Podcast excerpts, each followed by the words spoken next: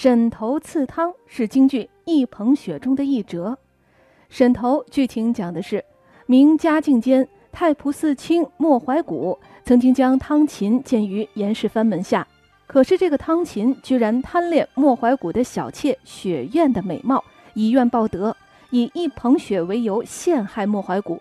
严世蕃就令总镇戚继光拿获莫怀古，就地斩首。莫怀古的仆人莫成茂与莫怀古长得十分相似，挺身待死。汤勤又验死者的人头，严世蕃就令汤勤会审。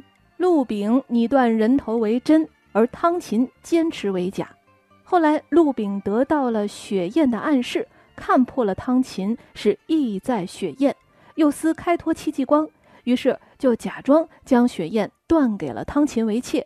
汤勤这才不深究了。随后陆炳就授意雪雁刺杀汤勤。洞房之中，汤勤被灌醉，雪雁刺死汤勤报仇后自尽。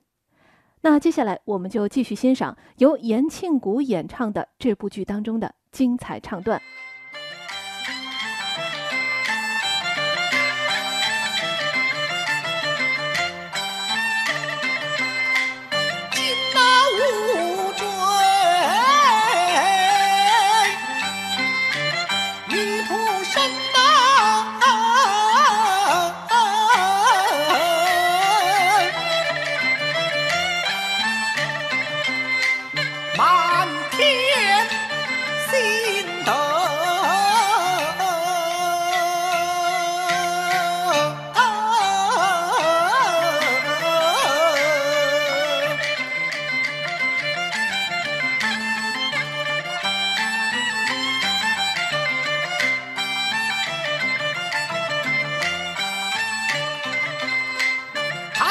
Cause